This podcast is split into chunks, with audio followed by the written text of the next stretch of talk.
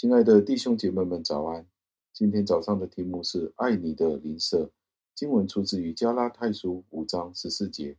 经文是这样说的：“因为全律法都包在‘爱人如己’这一句话之内了。”感谢上帝的话语。加尔文是这样子说关于这一段的经文，他说道：“如果我们被我们自私的利益所牵引，我们只是顺服我们自己的本能，我们很快就会看到人的倾向是邪恶的。我们都是按着我们的肉体对上帝发出征战，我们整个人的生命都是在反抗着上帝。这就证明了魔鬼正在操控我们的情感。”而事实上，如果上帝仍然不能够将我们的本性操控的时候，我们就无法被上帝使用了。爱一个人的吝啬，表明了他不是为了自己的利益，也代表了这并不是一个自私的人。爱我们的邻舍，毫无疑问的是一个标志，去证明我们正在寻求顺从上帝，并且按照上帝的话语去规范我们的生活。主耶稣基督总结了自己的教导。就是使用这个为开端。他说道：“我们必须学会否定自己，因为我们如果按照着我们自己天生的路线，毫无疑问的，我们会与上帝所规范的道路行走相反的方向。我们必须认识到，当保罗使用‘邻舍’这个字的时候，我们必须认识到，这并不包括我们的亲戚朋友们。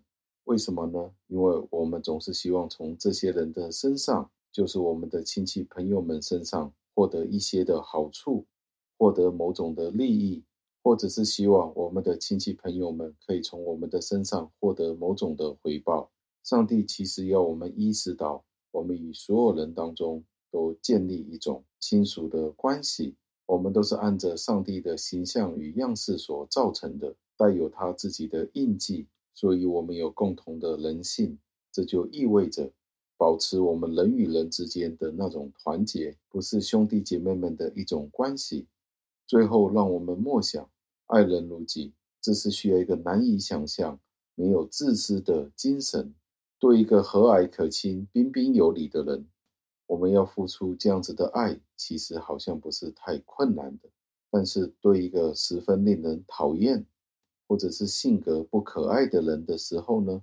这对我们来说，就是付出一个极大极大的挑战了。试问你要如何爱你的邻舍呢？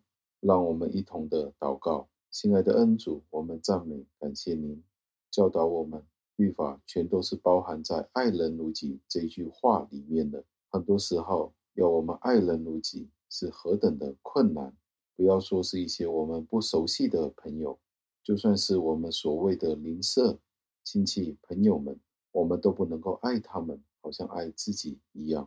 我们永远都有一层隔膜。但是您在这一段经文里面却教导我们要爱人如己，包括一切所有的人，因为他们都有您的形象与样式。主啊，求您教导我们谦卑，顺服您自己的心意，教导我们对那些不熟悉的人，我们都有关怀的爱，因为这些都是您所创造的，您所爱的人。有您自己的形象与样式，天父，我们有很多的邪恶，很多的不义在我们的生命里面。就算我们今天说我们自己是基督徒，我们也有许多的不顺从在我们里面。天父，求您帮助我们有更加多的爱，更加多的怜悯，并不是因为我们能够，而是因为主您已经释放了我们，您已经接纳了我们，成为您自己的儿女们，教导我们将您的这份爱。与那些未曾认识您的人一起去分享，求您听我们的祷告，是奉我主耶稣基督得胜的尊名求的，阿门。